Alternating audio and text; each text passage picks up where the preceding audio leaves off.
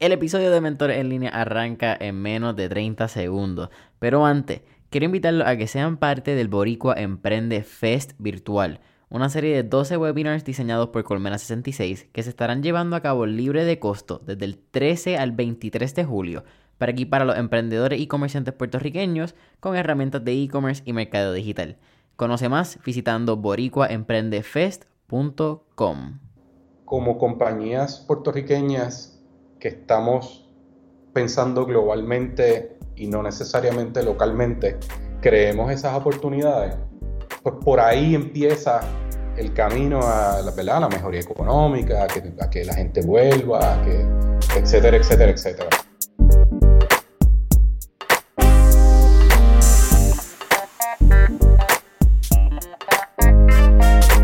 ¿Qué es la que hay familia? Mi nombre es Jason Ramos y bienvenido a Mentores en línea, un podcast donde hablamos con los empresarios e influencers responsables por las marcas más destacadas, para que así conozcas quiénes son tus mentores en línea. Y en el día de hoy tengo a Cristian González, quien es el fundador y CEO de Wovenware, una compañía de desarrollo de software para industrias reguladas que en verdad estos tipos están bien duros y están bien interesantes. Así que Cristian, un placer tenerte aquí hoy. Saludos Jason, gracias por invitarme y, felicidades por este podcast eh, que he escuchado varios y, están bien buenos. Oye, gracias, eh, ¿verdad? Llegamos y nos pusimos en contacto gracias a, una amistad en común que estuvo en el podcast, así que shout out a Gemili, episodio número 20. Y cuando hablamos la primera vez por teléfono, definitivamente fue hasta más interesante de lo que yo me lo esperaba. Porque la realidad es que yo no conocía de Womanwear. Conozco de Womanwear pues cuando me dicen Gemili y eventualmente cuando sale el artículo de Inc. Que vamos a hablar de eso más a fondo. Pero cuéntame quién es Cristian, cómo empieza Womanwear y yo sé que el episodio va al candela. Pues dale, este, pues mira, eh, yo soy, eh, yo estudio ingeniería de computadoras en el colegio, eh, mi alma mater, me encanta, este, me gradué para allá para el 99-2000 y en esa época eh, la gente, ¿verdad? Algunas personas piensan que todo esto del éxodo y que la gente se iba y que eh, los ingenieros se nos van, pues mira, eh, desde mucho antes que yo entrara al colegio, muchos años antes, esto pasaba, todos mis la mayoría de mis compañeros tenían trabajo fuera de Puerto Rico, yo tenía, mi socio tenía, este, unas ofertas increíbles. Eh, y en aquella época eh, yo terminé eh, tomando la decisión de que yo quería hacer lo que sabíamos todos que podíamos hacer fuera de Puerto Rico, en Puerto Rico. Y decido, decido quedarme en Puerto Rico y esa es una historia más larga que podemos, podemos entrar en detalle ahorita. pero el cuento largo corto es que me quedo en Puerto Rico, trabajo en una compañía de consultoría, trabajo en un startup y en el 2003 eh, fundo Wovenware.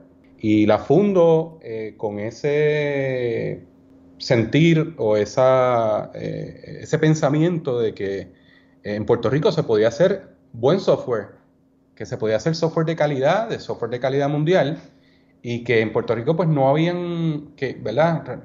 Que yo conociera bien compañías que hicieran software de esa forma. Eh, pues el universo conspiró, por ponerlo de alguna forma, eh, eh, y logro fundar la compañía, comienzo, soy consultor, como yo le digo a mucha gente, consultor en mi propia empresa, pero poco a poco empezamos a crecer y fuimos uno, fuimos tres, fuimos cinco, fuimos, llegamos a ser hasta diez o un poco más, y pues yo todavía era consultor en mi empresa, y eso fue hasta más o menos 2000, como hasta el 2010, que entonces decido con mi socio, mira, este, esto hay que tratarlo como una compañía, eh, eh, ¿verdad? Eh, grande, con sus procesos, con, con su estrategia de crecimiento financiero, etcétera, y pues tenemos que salirnos de los clientes. Nosotros como, como CEO, COO, mi socio Carlos Meléndez, y entonces empezamos como el Wovenware 2.0 para esa época eh, y de allá para acá pues es lo que, lo que somos hoy. Eh, eh, hoy nosotros tenemos más o menos 125 empleados, tenemos clientes en y fuera de Puerto Rico. La mayoría de esos clientes están en, los estados. La mitad de nuestras ventas son en, son, son en Estados Unidos. Y, o sea que tenemos 50%, 50 de nuestros ingresos son servicios que exportamos eh, para propósitos de, de, ¿verdad? de incentivos y etcétera. Y estamos en una trayectoria en donde queremos tener un impacto grande. En, eh, nosotros hablamos de nuestra comunidad Santurce. Nosotros llevamos en Santurce muchos, muchos, muchos años. Desde el 2000, siempre, siempre me confundo con la fecha, 2006, si yo no me equivoco. Y, para nosotros esa área es importante y tiene mucho que ver con, con, quiénes somos. Y, pues por supuesto, este, una industria de alto relieve tecnológico y técnico eh, pues lo que genera son, son buenos empleos, empleos este, bien pagados, este, eh, un conocimiento general pues para la gente que está con nosotros, los proyectos.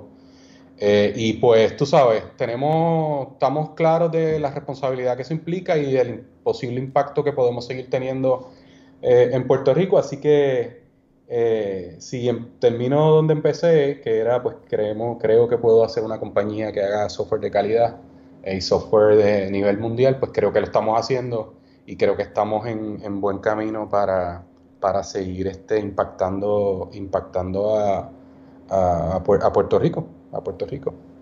Sí, no, me, encanta. Cuando, cuando estuvimos en, nuestra llamada estábamos hablando de esos años de universidad, porque lo que pasa en el colegio es que pues, valga pues, en Puerto Rico se crean ingenieros de calidad. Eso es una realidad.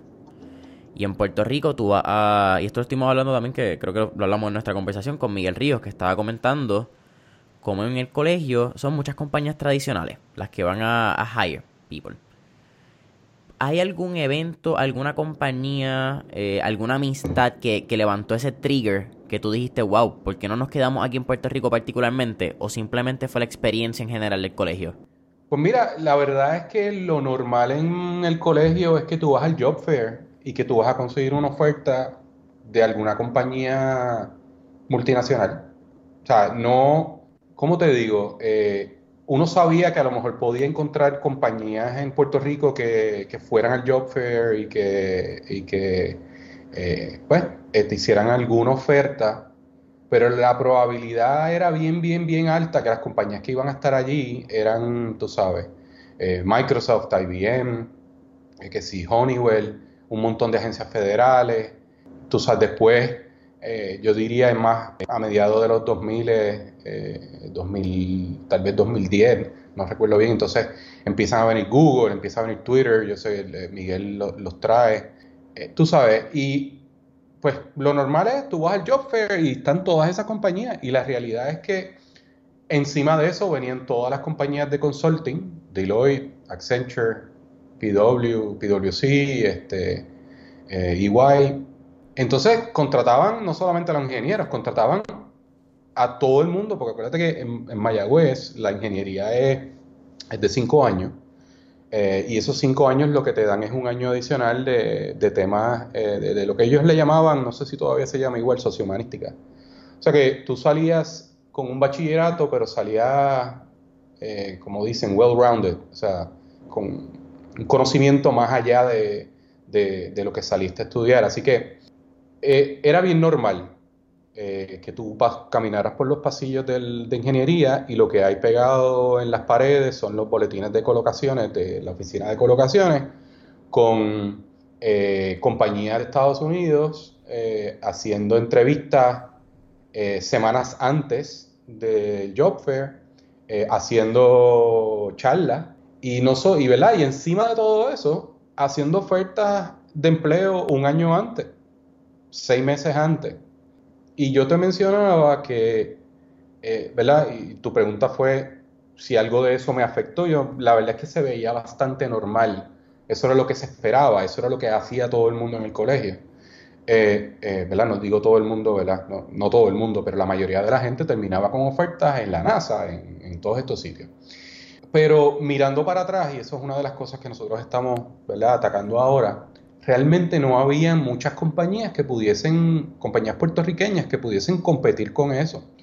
Eh, o sea, si tú, tú, que a lo mejor lo que tenías era una o dos plazas las tenías ahora, no es como que las tenías un año antes. Y poco a poco, eh, ¿verdad? Y eso caló, ¿verdad? De alguna forma eso caló en, en, mí, en decir, caramba, yo creo que puedo este, hacer esto en Puerto Rico, eh, me quiero quedar. Este, yo tenía yo tenía ofertas en Accenture, en Deloitte, en Motorola. Eh, mi socio se fue, trabajó un tiempo en, en, Minnesota, en, Accenture. Eh, pero igual te puedo decir, mis amigos, unos, o sea, mi, dos de mis buenos amigos, Charles Parkhurst y, y, Raúl Pérez, se fueron a Texas Instruments. Eh, Charlie se fue para, este, para IBM, igual que Alexis Negrón, que ahora está, está en Puerto Rico, pero se fue para IBM. Eh, tú sabes, mucha, muchos muchos buenos amigos que se fueron a Estados Unidos. Eh, así que yo decido quedarme eh, y mirando para atrás ahora, pues puedo entender por qué competir en ese job fair para compañías locales era difícil. y reflexionando sobre eso, te mencionaba en la llamada este, que pues nosotros, al igual que otras compañías, ya estamos pudiendo ir a ese job fair a competir con esas compañías grandes este, compañías, hay, hay, hay muchas, hay, si algún día haces research, te vas a dar cuenta que en el 2003, 2004, 2005 se fundaron un montón de compañías de tecnología de las que todavía existen en Puerto Rico, como, como Works, Magnoy. Eh, pero ya hoy hay compañías que consistentemente van al job fair, este, como, como Abarca, como Rock Solid, como Nagnoy, este, eh, y nosotros. Entonces, pues ya se está creando un poco más esta masa crítica eh, de compañías que están pudiendo ir al Job Fair de Mayagüez a competir. Entonces, eh, ese, o sea, bien, digo todo esto porque es bien importante entender que ese brain drain no es porque a la gente le encanta. Si tú le preguntas a cualquiera que está en Estados Unidos, eh, joven, probablemente se, fueron diciendo, sí, me fui, pero en algún momento vuelvo y esto no es una historia de ahora. Hay canciones de eso como loco. So, eh, se fueron porque no habían oportunidades. Así que en la medida que nosotros, como compañías puertorriqueñas que estamos pensando globalmente y no necesariamente localmente, creemos esas oportunidades, pues por ahí empieza el camino a, ¿verdad? la mejoría económica, a que, a que la gente vuelva, a que, etcétera, etcétera, etcétera, ¿verdad? Y ese, ¿verdad? Y ese, eso es un poquito, ¿verdad? Un, un highlight sobre, sobre lo que pienso, de lo que pasó en aquel momento y de lo que estamos tratando de hacer ahora. Pasas entonces, ¿verdad? Te gradúas de, de universidad y empiezas a trabajar como consultor independiente, ¿es lo que me estabas comentando? Bueno, cuando yo me graduó, eh, yo trabajé con una compañía que se llamaba Metro I, Metro, Metro I Information IS, Metro Information Services que realmente era un, eh, pues estaba enfocado en consultores en el área de tecnología y empiezo a trabajar en aquel momento en una nueva, esto es en el 2000, en una nueva división de lo que era Telefónica, que era la división de e-commerce. Y la división de e-commerce tenía infraestructura, eh, tenía como, yo creo que tenía un área de, de reporting también. Eh, y en aquel momento se estaba haciendo algo que se llamaba Mikoki.com, que era un portal de telefónica, este, tipo Yahoo, tipo, este, en aquel momento Yahoo era lo más que, se acercaba porque tenías, este, tenías el tiempo, tenías las, eh, tenías stocks, tenías, este, noticias, eh, eh, y era totalmente customizado, hecho a la medida. Era trabajo web. Era el tipo de software que tú no encontrabas nadie que lo hiciera en Puerto Rico. Así que fue un, unos proyectos bien interesantes. Y ahí fue que comencé. Eh, la verdad es que al día de hoy, después de Telefónica, que se convirtió en GTE, que se convirtió en Verizon Wireless, que se convirtió en lo que hoy es Claro, ellos todavía son mis clientes al día de hoy y el learning allá adentro ha sido espectacular. Eso, eso probablemente amerita un podcast en sí mismo. Eso es un cliente de 17 años. No, más, casi 20. 17 años. 20. 20 por el 2000, exacto. sí, yo estuve allí un año, del 2000 al 2001.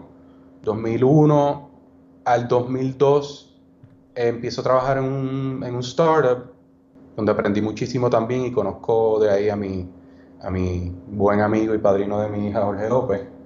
De ahí salgo y me voy por mi cuenta. Eso, eso es a mediados del 2002, más o menos.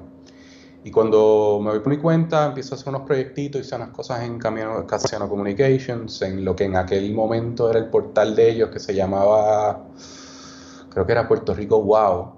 Este, eh, Estoy yéndome tan retro que algunos de ustedes van a decir, eh, a rayo, este sí que es viejo. Y, y, entonces de ahí, no sé cómo, al día de hoy no sé y nunca sabré, me llama eh, la persona que era mi jefe en Telefónica en, en el 2000, Edwin Ávila, y me dice, mira, ¿qué estás, ¿qué estás haciendo? Me dicen que estás por tu cuenta. Y me llama, me dice que, pues, que necesita mi ayuda eh, y me da un contrato en aquel momento de un año este, para trabajar en lo que en aquel momento yo pensé que era solamente el portal de tomar órdenes de DSL, pero realmente era el sistema completo end-to-end de tomar órdenes de DSL desde que la persona la pone en el web hasta que entra al billing system y se le factura a los clientes. O sea que tomar la orden, validarla, hacer el provisioning de, esa orden en los equipos, en los DSLAMs, poner las velocidades correctas, enviar las cosas al almacén, enviarte el modem correcto, eh, ir a facturación, poner los códigos de facturación, etcétera, etcétera. Y lo estoy describiendo porque suena sencillo, pero eso es un sistema que hoy en día es eh, gigantesco, todavía existe, eh, entre otros sistemas que tenemos allá adentro en Telefónica. pero ese sistema tiene montones de interfaces. Por eso cuando tú haces la introducción de, del, tipo de software que hacemos, y mencionaste industrias reguladas, y es que como compañía pequeña, eh, nosotros empezamos a trabajar con compañías bastante grandes. Este, Telefónica, ¿verdad? Es una industria regulada porque hay un montón de regulaciones de seguridad en, el, manejo de la información de clientes eh, en el área de comunicaciones. Eh, nuestro segundo cliente, que fue ya para, como para el 2005, fue, fue MCS, que también es una aseguradora grande y hay unos temas de seguridad eh, eh, en la información eh, Personal Health Information, PHI, que es bien importante mantener, regular los temas de seguro, etcétera, etcétera. Así que de momento este, somos una compañía pequeña, pero estamos trabajando con clientes grandes, con clientes que tienen muchas regulaciones y nada, eso de verdad nos llenaba de, nos llena de satisfacción. Así que nada, así fue que, o sea, 20, 20 años eh, hoy en día todavía son clientes, eh, unos clientes excelentes, este, conocemos, por supuesto, pues conocemos bastante de ellos y, pues eso también, eso también ayuda. Fortalece la relación. Sí. Y algo que me interesante que tú mencionas es que esa parte de, del software que tú desarrollas del e-commerce puede sonar bien básico hoy en día porque es lo que todo el mundo conoce como Shopify. Pero tú básicamente construiste un Shopify independiente y seguro que lo ¿verdad? para esta industria regulada en el 2002, a 18 años. Shopify se empezó a construir en el 2004. Esto es bien avanzado a sus tiempos cuando vemos lo, normal hoy en día, entre comillas. Sí, y, más que e-commerce, eh, eh, tenía más que ver con, ese proceso seguro de toma de órdenes. Eh, ¿verdad? Yo no estoy reclamando aquí que yo hice todo eso. hubo ayuda de, muchos compañeros en otras áreas, de gente que estaba trabajando con nosotros en Ubenware eh, y gente y, con compañeros en otras compañías. Pero ya después del 2003 todo el manejo de eso este, lo, desarrollamos realmente mi socio y yo, Carlos Meléndez, eh, a nivel de, de, qué íbamos a hacer y cómo lo íbamos a hacer.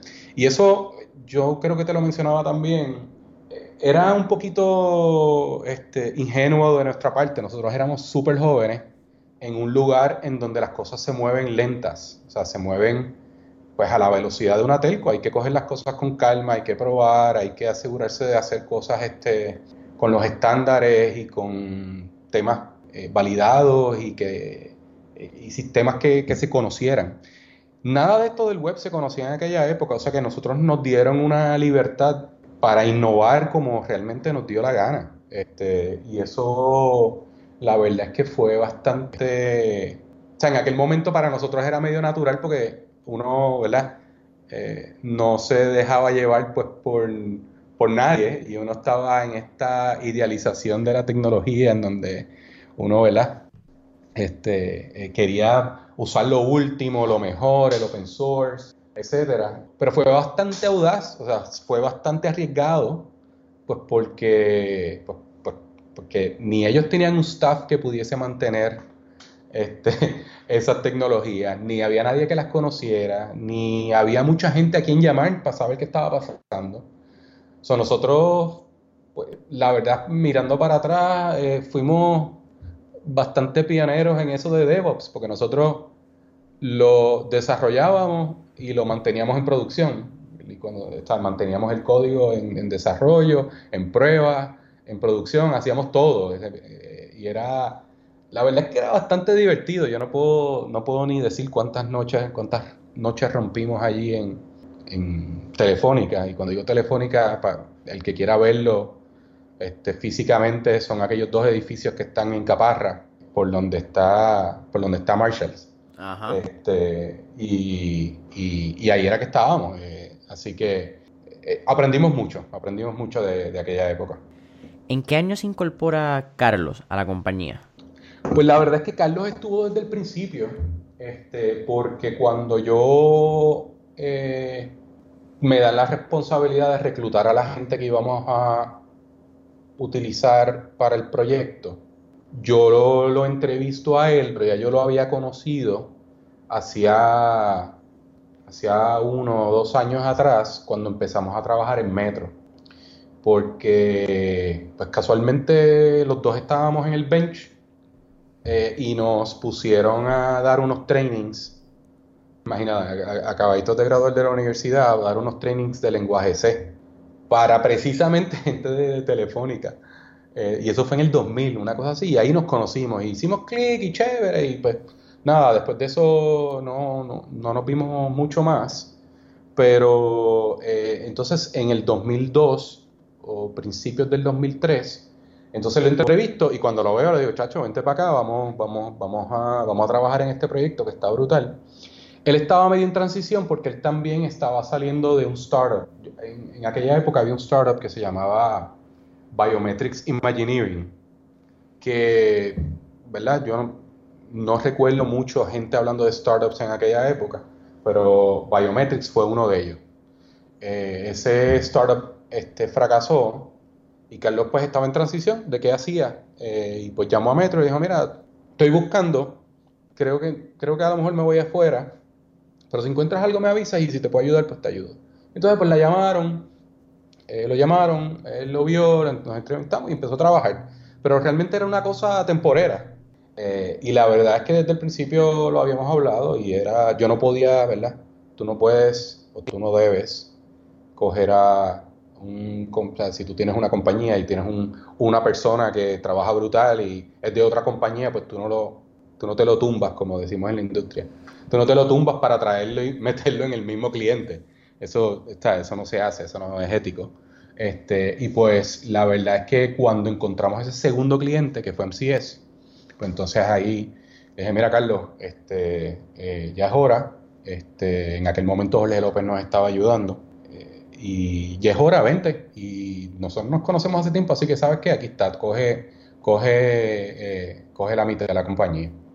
Porque yo, este, Carlos y yo somos bastante distintos los dos somos bastante técnicos. Carlos estudió este, ingeniería eléctrica, pero fue programador pues, desde el principio. Eh, y, nos complementamos bastante bien. Eh, así que pues, hacía todo el sentido del mundo, ¿verdad? En ese momento no sabía lo importante que era tener un buen socio, pero looking back, pues tú sabes, es una de las decisiones más, este, eh, más importantes en todo esto de, startup, que probablemente también amerita un podcast aparte solo, porque es mucho lo que hay que hablar sobre esos temas. Pero así, así es que él se integra, así es que él se integra. Y eventualmente para el, creo que 2008, me estabas comentando, ambos deciden apuntar si estudian leyes en la UPI. O sea, nadie es perfecto y, y, cometemos errores. Este, bueno, me parece fascinante. es mentira, lo digo, lo digo de chiste para ver si trolea para el de abogados por ahí. Pero sí, nosotros, Carlos, cuando Carlos empezó un poquito antes que yo, y él básicamente tenía la misma preocupación o la misma inquietud que yo, que era que queríamos estudiar algo más, algo, eh, algo más, eh, un MBA y un, tú sabes, este, algo que e, era la, ¿verdad? Éramos jóvenes todavía, so, pues, era el momento, o sea, no podía pasar mucho más tiempo para tomar esa decisión.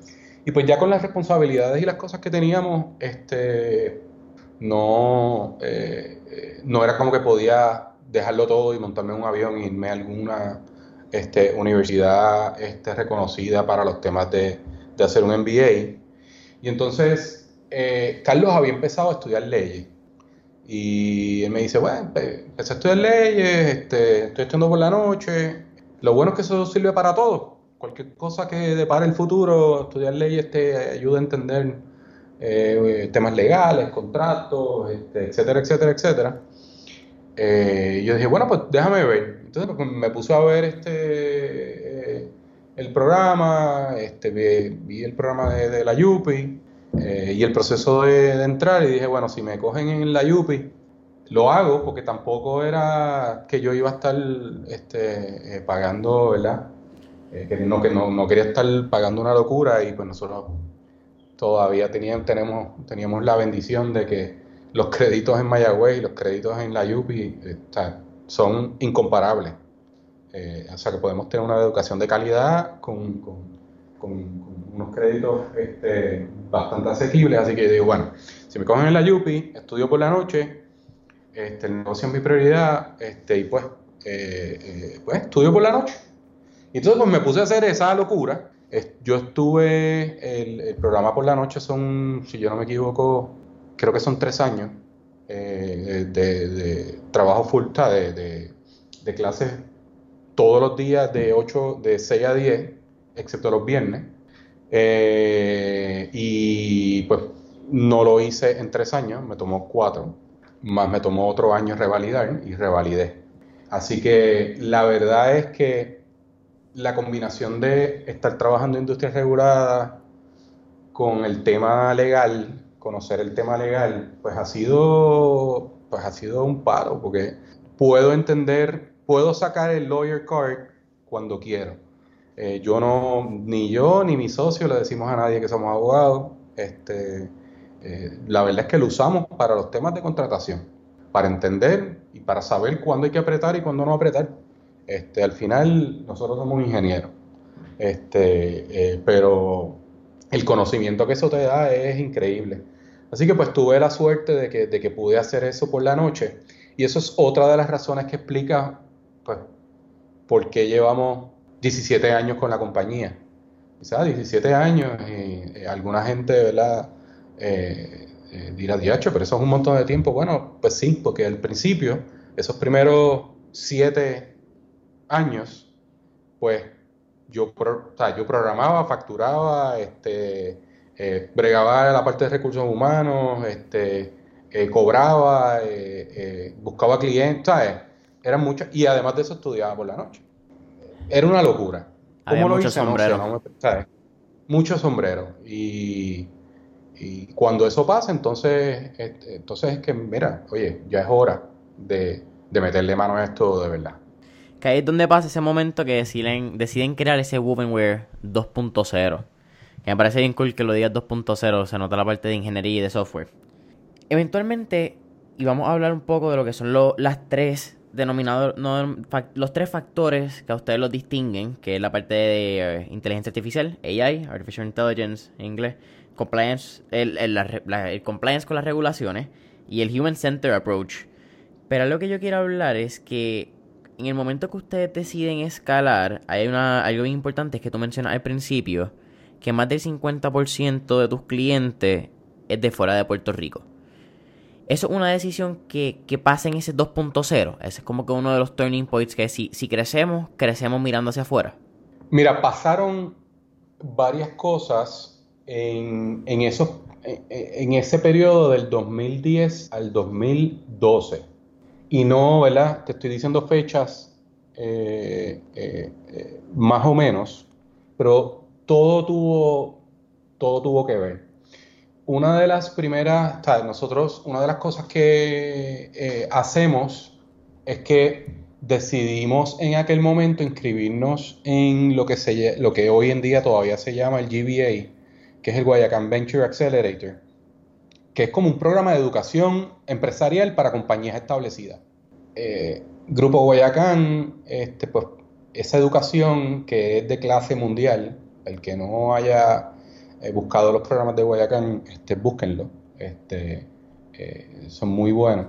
Y ese GBA era lo único en Puerto Rico que se asemejaba a tener una educación formal en una escuela este, de negocios eh, Ivy League. Eh, es un programa de, si no me equivoco, eran como 12 semanas, eh, con charlas todos los fines de semana. Y, y, ahí nosotros aprendimos muchísimo de todas las cosas que no estábamos haciendo, particularmente este, el esa mentalidad isleña de que mis clientes están aquí, de que es aquí y todo está aquí y, estamos todos meneando la olla con la misma cuchara, buscando todos los mismos clientes. Hay que, y ahí decidimos, oye, hay que expandir nuestro mercado, ¿verdad? Nosotros eh, eh, eh, tenemos que buscar clientes fuera de Puerto Rico. ¿Cómo hacemos eso como una compañía de servicios? No como una compañía de productos, que entonces el approach es un poquito distinto, ¿verdad? Y eso, es, eso es, lo, eso es lo, primero que pasó que, tuvo un impacto. Lo segundo es que en aquella época sale el, uno de los famosos decretos de los que se conocen como la ley 20, eh, no la 22, que es distinta, pero la ley 20. Pero eso es un caveat. vamos a hablar de eso, porque mucha gente siempre menciona, incluso yo lo he, lo he visto mucho en las redes, en los mismos grupos de la 2022, que los 22 dicen, no, yo soy un ley 2022. Y no, no dum dum, como que es ley 20 y ley 22. Que la gente no, no, no, entiende esa diferencia. No entiende, por eso hago la distinción y podemos hablar de eso más adelante, pero para mencionar esa parte rápido, la ley 20 fue importante porque de, porque de momento te hace clic en la mente y dice, espérate, o sea que si me pongo a exportar, en vez de pagar el 33% de contribuciones, pago el 4%. Ok, pues oye, oye pues, ¿qué, podemos hacer para empezar a exportar? ¿Verdad? Y eso es una, ¿verdad? ¿Y, qué tú quieres? Que el país, que, que el país, la parte de desarrollo de negocio, pues que se enfoquen en eso no hay nada mejor que traer dinero de fuera de Puerto Rico y traerlo a la economía. Eso es dinero nuevo. Eso tiene un montón de consecuencias este, eh, sociales y económicas. Así que, que no vamos a entrar, pero eso fue un trigger. Eso fue, y, ¿verdad? y lo podemos usar como una de esas políticas eh, económicas de, gobierno que tienen un impacto importante eh, ¿verdad? Como, como política pública y tiene un efecto real. Y el efecto real es que hay un montón de compañías que de momento dicen, ah, espérate, o sea que si exporto puedo aplicar el decreto y puedo, ah, pues, y creo empleo. So, ese es, lo segundo. Y lo tercero es lo que empezamos a hacer para ejecutar sobre esas dos cosas. Que es que decidimos eh, empezar a buscar cómo podemos posicionarnos eh, como una compañía eh, enfocada, ¿verdad? en, exportar servicios y cómo, traigo a los clientes. Y entonces ahí es que decidimos adoptar la frase de, Nearshore. Y para explicar lo que es Nearshore, tengo que ir un poquito para atrás y es, estamos en la época en donde muchas compañías están haciendo outsourcing de los servicios de, de, programación. De todo. muchas de estas compañías se están yendo a India, se estaban yendo a Vietnam, al Eastern Europe, eh, eh, pero estaba empezando a haber un tren de, de, compañías en Estados Unidos que estaban hartas de tener que eh, bregar con las diferencias culturales y con los time zones de irse tan lejos. Así que se desarrolla esta, eh, ¿verdad? Este buzzword eh, que en vez de hacer offshoring y outsourcing de software development allá a India, que hagas nearshore vente más cerca, vente a Latinoamérica, eh, eh, que, es near shore, ¿verdad? Está cerca. Y nosotros buscando cómo eh, lograr que personas que estuviesen buscando ese tipo de servicios nos encontraran, adoptamos esa palabra como parte de, nuestro website y de nuestra presencia corporativa en el web eh, desarrollando un website que se viera real. O sea, que si tú miras muchas websites de compañías de consultoría pequeñas, pues tienes el stock photo con la persona, con la muchacha con la tableta rubia de ojos azules anotando, este, o la persona metiendo los cables en el network switch. O sea, algo bien que se ve bien genérico. bien genérico. nosotros hacemos un website que se viera bien real, que se viera que tenemos oficina. Y entonces hicimos un infographic de por qué tú, si hacías nearshore con Wovenware, tú no estabas nearshoring anything, you're inshoring your software development, porque Puerto Rico, para propósitos, eh, todos los propósitos legales, es parte de Estados Unidos, tenemos, somos ciudadanos, este, tenemos este, misma educación este, eh, eh, que cualquier persona en, en los estados, así que, ¿sabes? Pick me. Entonces empezamos, eh, si buscas en el website, hay un blog en donde debes encontrar el infographic. Este, empezamos a desarrollar toda nuestra estrategia de inbound marketing, toda nuestra estrategia de que las personas que estén buscando en el web por compañías que puedan hacer desarrollo de software, nos encontraran.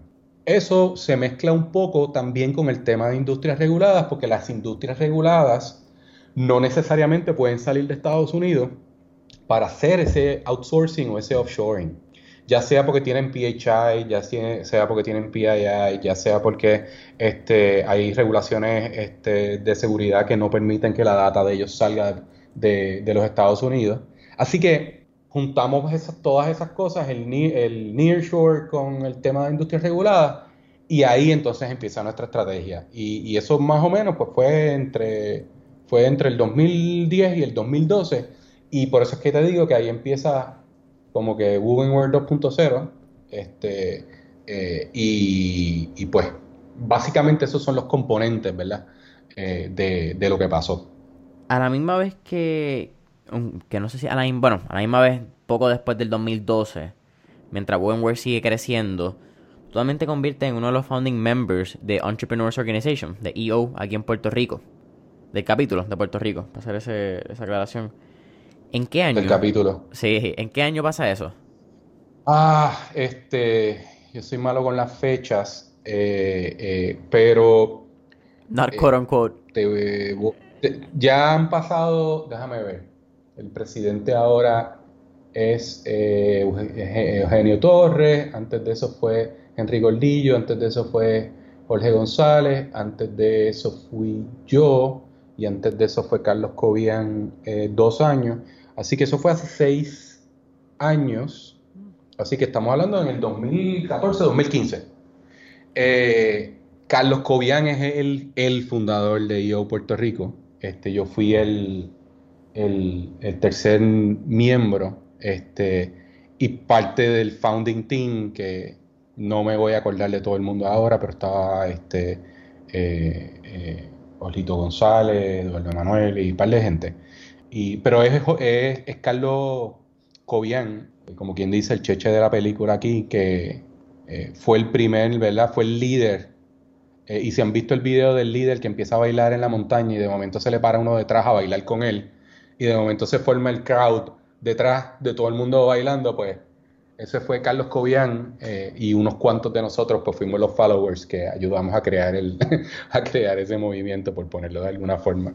Este, pero sí, sí, algo bien importante para, todos los que estamos en, en IO.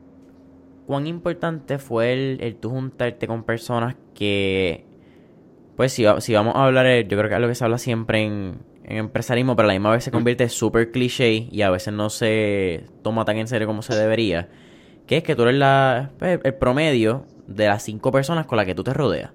Ese mastermind group que habla Napoleon Hill en Think and Grow Rich. ¿Cuán importante fue para ti crear eso? Déjame ponerlo tal vez en, otra perspectiva. O sea, lo que es, el networking es, algo que es tan y tan y tan importante y la gente lo subestima, lo, o sea, lo subestima tanto.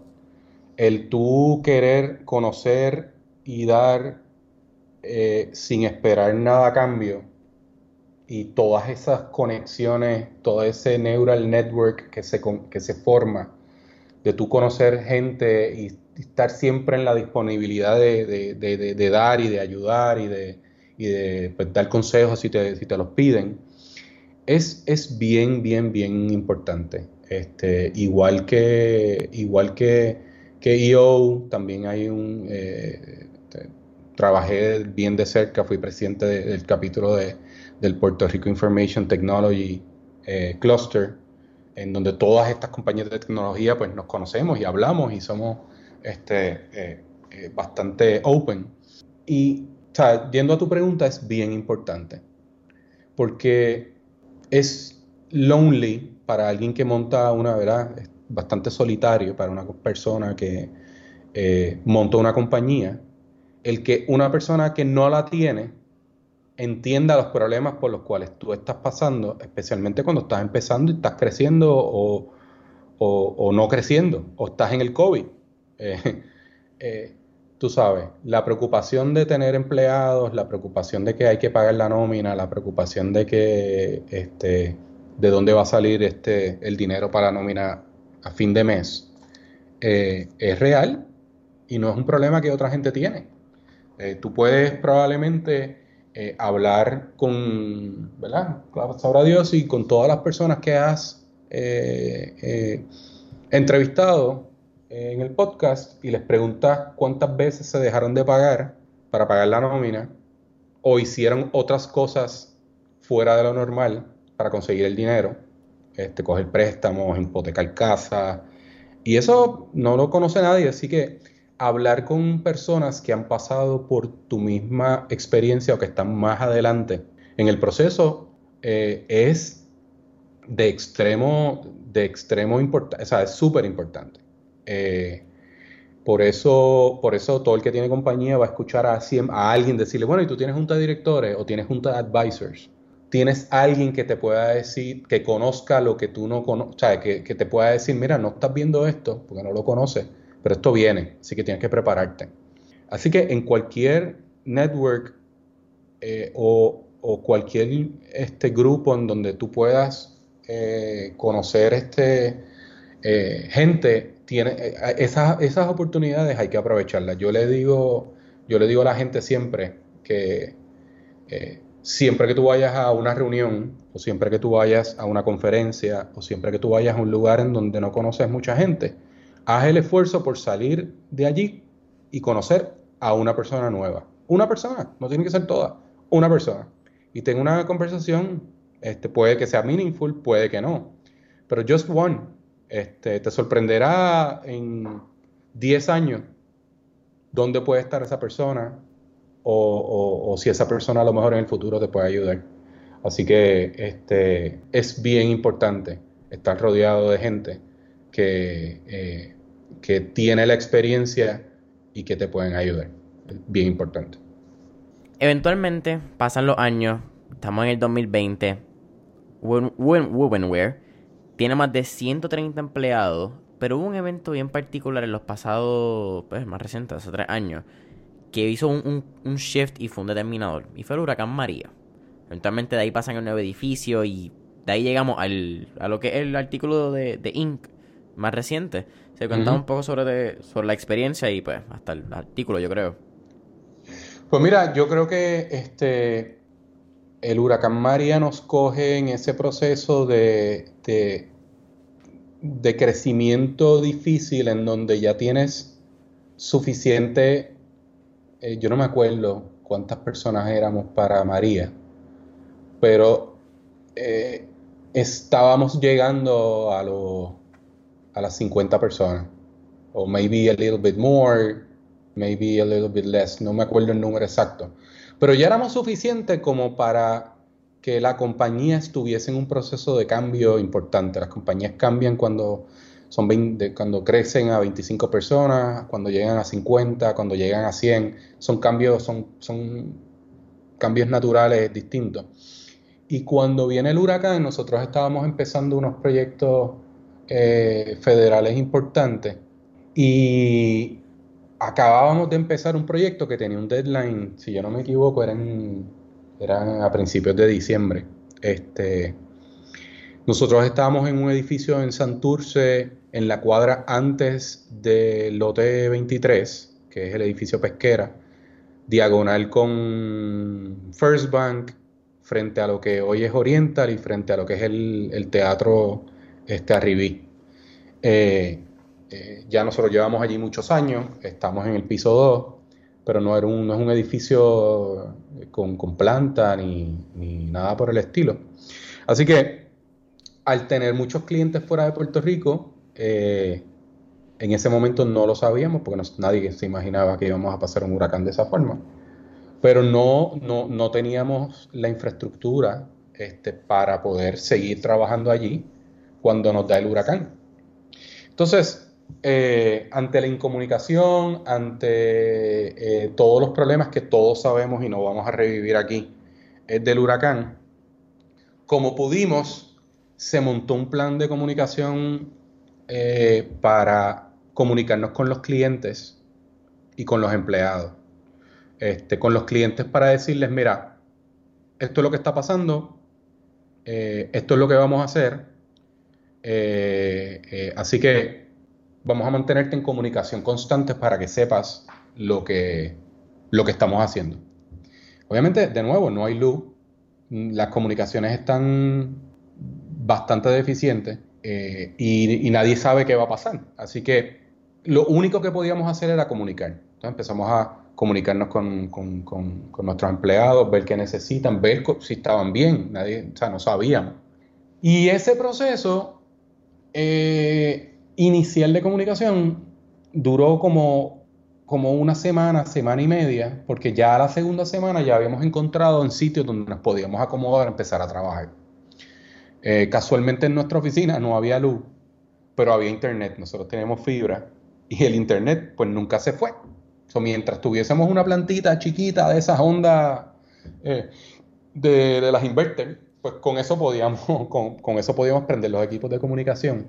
Así que podíamos estar por la mañana en la oficina, este, eh, peleando con el edificio a ver qué iban a hacer, porque tenían una planta allí vieja que no sabíamos si iba a prender. Pero eh, eh, empezamos a acomodar personas en algunos clientes y otras y otros este, a los clientes que estaban en Estados Unidos conseguimos yo no me acuerdo si fue con dos o tres clientes de los que estaban en, Estados Unidos, mandar a algunos de nuestros empleados a Estados Unidos. En María, ya la segunda semana nosotros estábamos back working with our clients, eh, con todos los problemas que te puedas imaginar, pero ese plan de comunicación con nuestros empleados, con nuestros clientes, y lo que hicimos para que entonces eh, pudiésemos empezar a trabajar, nos permitió eh, no solamente, vamos, lo importante, facturar el próximo mes algo, no estar cerrado, porque si yo llego a cerrar, pues olvídate tú. Este, eh, eh, eso es impensable. Si cierro, perder este revenue un mes completo, dos meses, tres meses, eh, es impensable, que es lo que ha pasado ahora con el COVID con algunas compañías. Pero nosotros logramos en aquel momento empezar a movernos rápido. Y ahí está la clave, hay que moverse, ¿verdad? Hay que hacer lo que hay que hacer, hay que mantener, y los clientes entendieron que es lo importante. Pero si nosotros hubiésemos estado un mes sin hablar con nuestros clientes, sin comunicarnos con ellos, sin decirles cuál era el plan, otra hubiese sido la historia. Así que empezamos a trabajar, empezamos a movernos, estuvimos moviéndonos por oficina por meses, este, pero logramos entregar nuestros proyectos, nuestros proyectos federales los logramos entregar en diciembre, a finales de diciembre. Eh, pero still, las noticias que estaban viendo nuestros clientes era que Puerto Rico estaba destruido, but we were delivering on our promise y, lo que dijimos que íbamos a hacer. Así que eh, eh, muchos de esos clientes que teníamos en aquella época ah, los tenemos al día de hoy. Y pues, de nuevo, aprendimos muchísimo de, de eso. Ese año 2017 nosotros estábamos creciendo bastante. Así que María como quien dice, nos parte por la mitad. Y el primer quarter, yo te diré la primera mitad del año 2018, pues fue horrible. También, pues porque el business development se detuvo, etcétera. Pero nosotros nos pudimos mantener. Y nosotros, cuando nosotros al final, en el 2017-2018, en esos dos años pudimos mantener el, el mismo nivel de revenue, which is to us an accomplishment, tú sabes, eh, dentro de todo lo que había pasado con el huracán. Entonces volvemos a empezar a, a, crecer en el 19 y ya en el, a finales del 18 habíamos decidido, mira, ya nos tenemos que mudar, nos tenemos que ir de aquí, este, eh, porque necesitamos un mejor, una mejor oficina. Eh, y ahí es que empezamos a buscar, nos queríamos quedar en Santurce, pero nosotros ya éramos, o sea, ya teníamos que estar planificando para tener más de 100 empleados, o sea, no podíamos irnos a una oficina pequeña. Eh, y Santurce, pues el problema de Santurce es que no hay parking, eh, no hay estacionamiento, los sistemas de transportación pública no son los mejores, así que pues necesito estacionamiento y pues empezamos a buscar, a buscar, a buscar y entonces ahí es que entonces eh, nos mudamos al área de Santurce, pero al área cercana a la YMCA, que es donde está el edificio de, del Departamento de Recreación y Deporte. Eh, y ahí es que están nuestras oficinas ahora. Este, tenemos 13.000 pies cuadrados eh, eh, con pues, oficinas, tú sabes, state of the art. y, ¿verdad? Bien orgulloso. Ya tenemos planta este, y tenemos un espacio bastante resiliente, es la palabra de moda, y entonces, pues de momento llega el COVID y los problemas del COVID son completamente distintos a los problemas del huracán, ¿verdad? En el huracán la idea es cómo podemos tener una oficina que tenga electricidad, que tenga internet, que todo el mundo pueda estar ahí, podamos seguir trabajando. Ahora es todo lo contrario, ahora es todo el mundo este, trabajo remoto, este, eh, eh, la oficina está cerrada, inicialmente estuvo cerrada, ya hemos abierto a, a ahora estamos en nivel anaranjado, como le decimos nosotros, y pueden ir 20 personas a la oficina, después nos moveremos amarillo.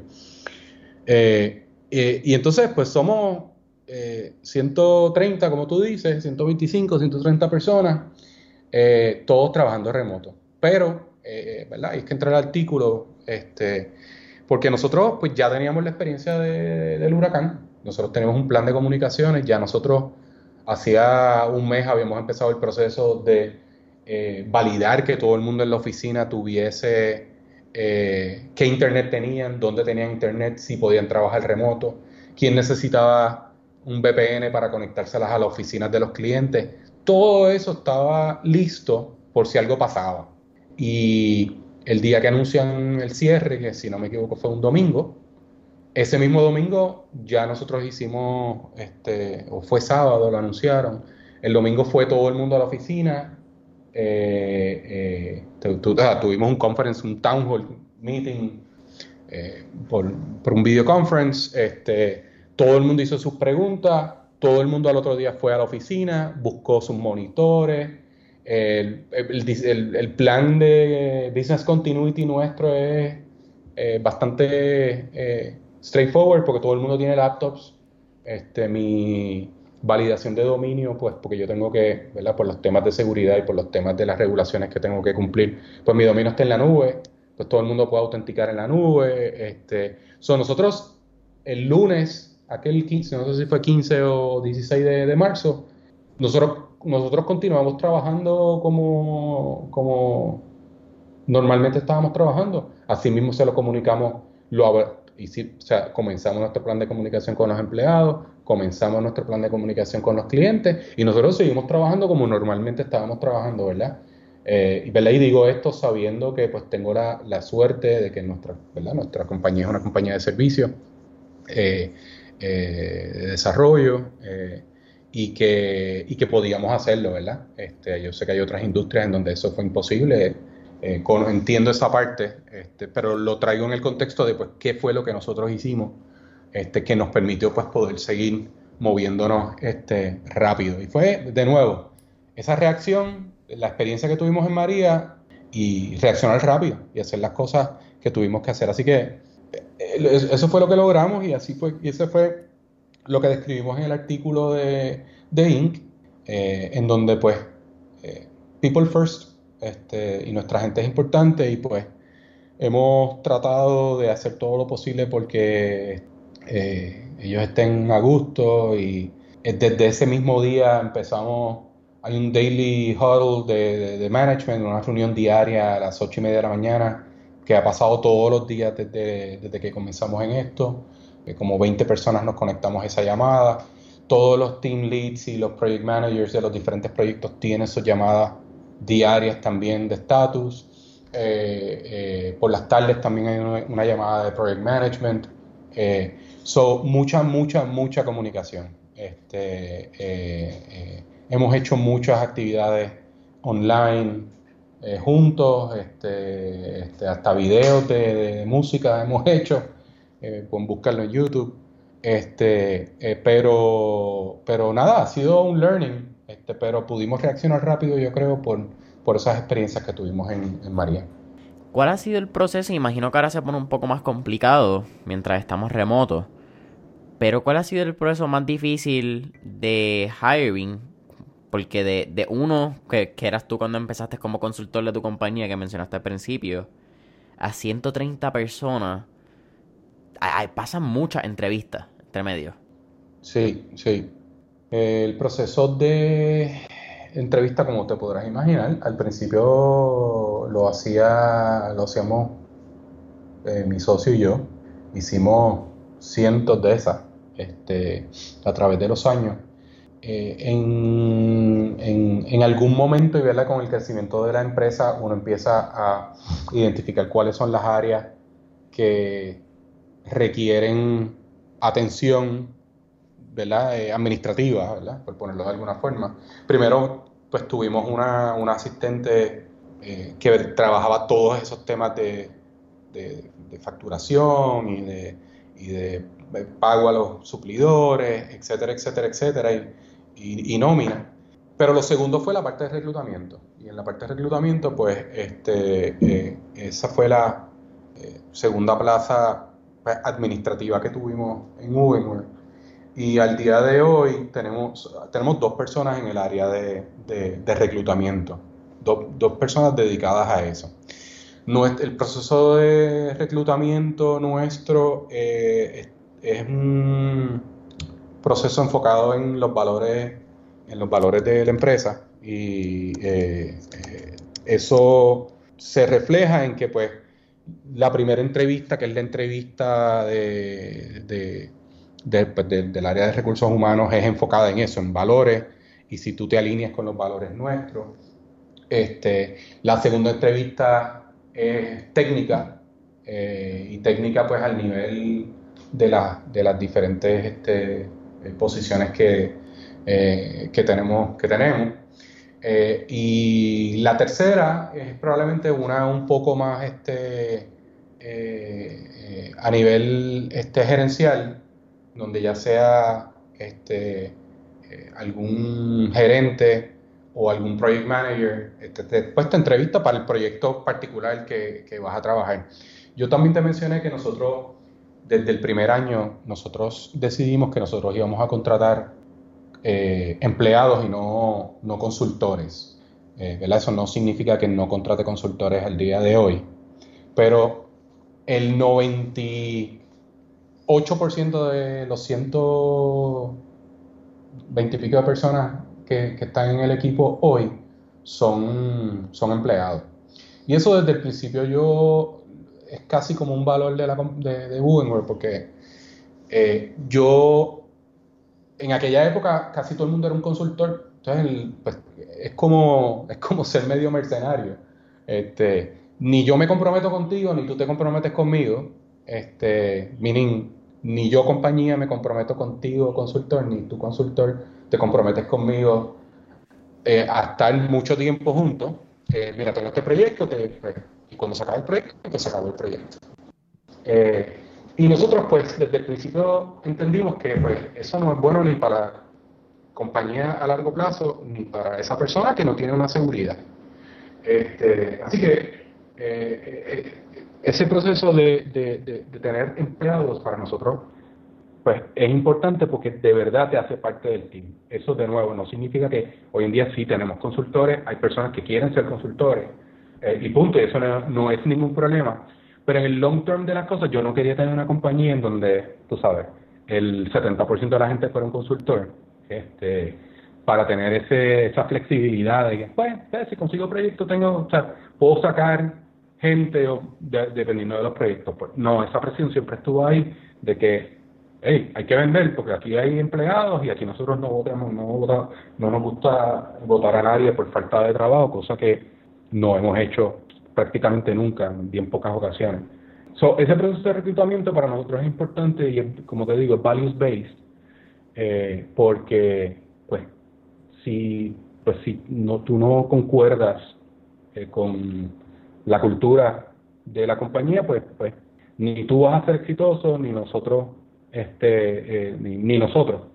Así que este, este proceso, ¿verdad? No es flores, es bien complicado, es bien subjetivo, es bien tiene muchas áreas, pero hemos tratado de, hemos tratado de, de, que, de ser consistentes con eso y las evaluaciones eh, que se hacen, pues se hacen también eh, a base de los valores, las, este, los reconocimientos que se hacen a los empleados se hacen a base de los valores. Así que eh, es un proceso que para nosotros es importante y, y pues seguimos aprendiendo y seguimos mejorándolo a través de, a través de los años. Me encanta. ¿Qué proyectos tiene más emocionado, qué proyectos te tiene más emocionado por, lo, por los próximos meses? Pues mira, este, eh, yo tú lo mencionaste ahorita, pero nosotros tenemos un expertise particular en, con los temas de inteligencia artificial. Este, nosotros eh, tenemos proyectos en donde nosotros hacemos nuestros propios modelos predictivos no solamente con temas relacionados a, pues, a datos sencillos, texto, que podamos hacer un modelo predictivo, pues analizando ese tipo de datos, pero nosotros tenemos un expertise particular en el área de, detección de objetos este, y lo que se conoce como computer vision. Nosotros este, tenemos nuestros propios servidores en la oficina. Eh, nosotros tenemos un servidor con 8 GPUs, eh, ¿verdad? Y esto es más para los nerds. Este, eh, tenemos cuatro Titan XPs, NVIDIA Titan XPs, con cuatro Titan RTX, con eh, no sé cuántos guías de RAM cada una, y entonces nosotros podemos hacer nuestros modelos en la oficina eh, y lo hacemos para, para varios clientes. Así que eso es un área este, que nos tiene bien emocionados y eso cuando lo combinamos con eh, nuevas capacidades que estamos desarrollando en el área de lo que se conoce como Human Centered eh, Design, que no es otra cosa que diseñar pensando en el usuario final primero, que hablar con un business owner de algo y te diga, sí, sí, yo quiero un webpage que haga esto, esto, esto y esto, eh, y coger los requisitos y nosotros como programadores, pues montarlo según nos dijeron, sin pensar necesariamente en lo que el usuario final quiere y estamos pues educando no solamente a nuestros clientes para que nos den la oportunidad de hacer esos análisis y hacer esa, este, eh, esos procesos de, lo que se conoce como design thinking, pero estamos integrando eso en todo lo que hacemos dentro de la compañía, en nuestros procesos internos de eh, retrospective, de, mirar qué funcionó y qué no funcionó en este último proceso de desarrollo que corrimos, en la manera en que recogemos los requisitos con los clientes, en la manera que manejamos el, el employee experience cuando tenemos un empleado nuevo. estamos integrando eso en todos los procesos internos de la empresa, pero lo estamos integrando también en, en los procesos de recogido y de entendido de requerimientos con los clientes y particularmente digo que eso nos tiene bastante excited porque si tú hablas con la gente hoy en día, todo el mundo quiere hacer cosas de inteligencia artificial, pero nadie sabe qué hacer. Eh, muchos C-levels eh, preguntan, mira, ¿qué estamos haciendo con AI? Pero la gente no sabe, no sabe este, con qué comerse, con qué comerse eso, por ponerlo de alguna forma. Así que el nosotros poder entrar a, a decir, mira, este, vamos a hacer, eh, vamos a correr un proceso con, con tus gerenciales y vamos a explorar las oportunidades que hay de AI. Y by the way, no te estoy diciendo esto eh, para darte un informe y decirte, pues, ahí tienes, mira a ver con quién lo hace. No, nosotros, nosotros a eso es lo que nos dedicamos, a desarrollar, eh, eh, a desarrollar software, pero en particular mira toda la experiencia que tenemos haciendo modelos eh, de deep learning y de machine learning y mira los resultados. Así que eso nos tiene bastante emocionados, bastante excited. vemos la atracción allá afuera y y por ahí, por ahí es que vamos. Me encanta. Cristian, al final del episodio siempre hacemos tres preguntas. Son preguntas más relax ya fuera de la parte de negocio. La primera pregunta. Si nos pudiéramos montar en una máquina del tiempo y pudiéramos virar al pasado, ¿qué época, década o periodo histórico te gustaría visitar y por qué? Wow, eh, pues mira, este, ¿Qué periodo histórico?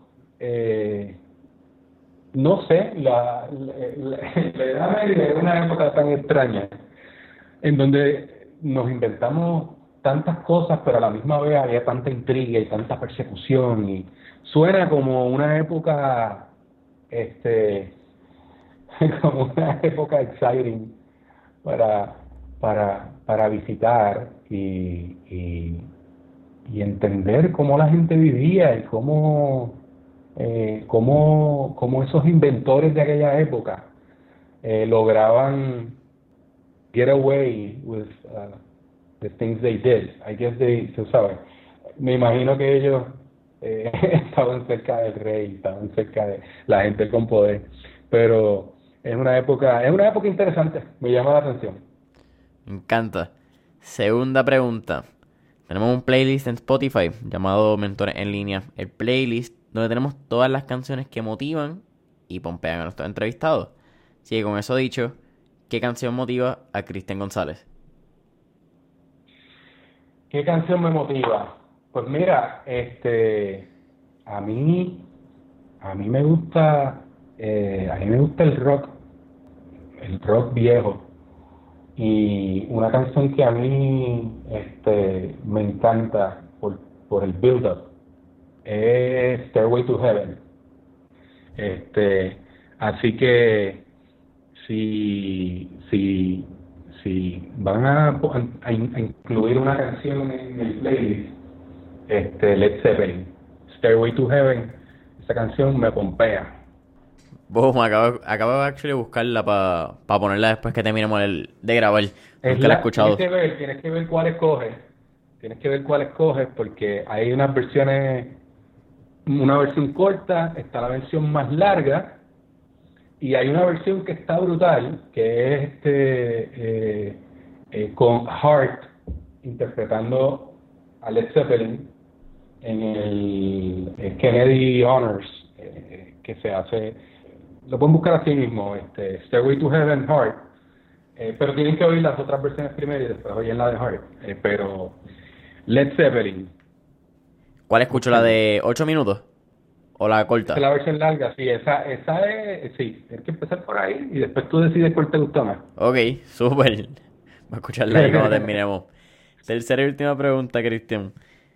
Cuando lanzamos el podcast sale con, con la idea de poder llevar un mensaje a esta juventud entre los 18 y 24 años y un mensaje real, porque muchas veces cuando estamos en redes sociales pues vemos quizá el, el highlight reel de muchos de estos empresarios de, Estados Unidos y otros países. Porque entre la edad de 18 y 24 años pasan unos unos cambios sociales, eh, la gente y muchas veces la presión de, tus papás, de qué tienes que hacer, de qué debes hacer y lo que tú quieres hacer que no sabes qué vas a hacer. Y con eso dicho, ¿qué le recomendaría a Cristian González a, esas personas que están entrando a, a college o que están saliendo de universidad? Pues mira, yo lo que les diría es que ese es el momento para pensar si quieren montar una empresa. Entonces se van a dar cuenta que hay, hay, hay, hay momentos en la vida. Eh, uno de esos momentos es justo cuando acabas la universidad porque no tienes, no tienes algún, no tienes responsabilidad necesariamente de que a lo mejor a lo mejor no te has casado, a lo mejor este no tienes casa, a lo mejor no tienes deuda. Y es un momento en donde, en donde puedes tomar la decisión este, de, montar tu empresa. Hay otros momentos en la vida, sea, de momento te quedaste sin empleo o de momento adquiriste una experiencia en, en algo que a ti te gusta y ves que hay una oportunidad que tú puedes, que tú puedes llenar. Pero, pero ese es un momento importante.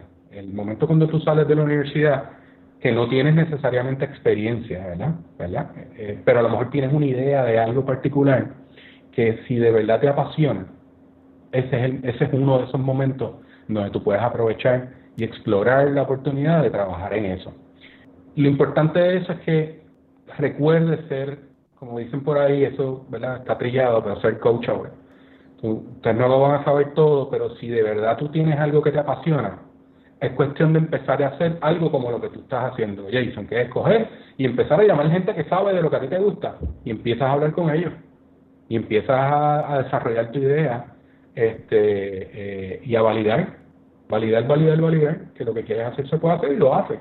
Este, eh, y si no, por lo menos coges la idea y vas desarrollándola y buscas un trabajo en un lugar donde cojas la experiencia que necesitas para llenar ese espacio, ¿verdad? Que de, de, la de real experience que no tiene. Pero, pero bien dirigido, ¿verdad? Así que nada, yo creo que deben darse eh, la oportunidad eh, de, pensar si este es el momento para eso. A lo mejor no lo es, pero lo que les digo es que eh, es un buen momento para que se sienten y lo piensen. Boom, familia de mentores en línea, ustedes le escucharon. Cristian, gracias por la oportunidad, gracias por, por decir presente en Mentores en línea algún, bueno, el website de Wovenware, que es wovenware.com, a estar seguro, ¿verdad? Wovenware.com. Sí, wovenware.com. ¿Alguna red social que quieran mencionar? Me imagino LinkedIn. Está en LinkedIn, está en Facebook, está en, en, Twitter, Wovenware Inc. Este, eh, y nada, estoy a sus órdenes. Conseguirme es bastante fácil, así que este, quedo a, tus órdenes, Jason, y a las órdenes de tu, de tu eh, escucha. Cristian, millón de gracias familia. Saben que pueden encontrar a Mentores en línea en Instagram y Facebook como Mentores en línea. Dale subscribe, dale cinco estrellitas. Recuerda darle share en las redes sociales. Recuerda taguearnos y recuerda decirle a tus amistades que escuchen Mentores en línea. Follow en Spotify y nos vemos en la próxima. Gracias, Cristian. Gracias a ti.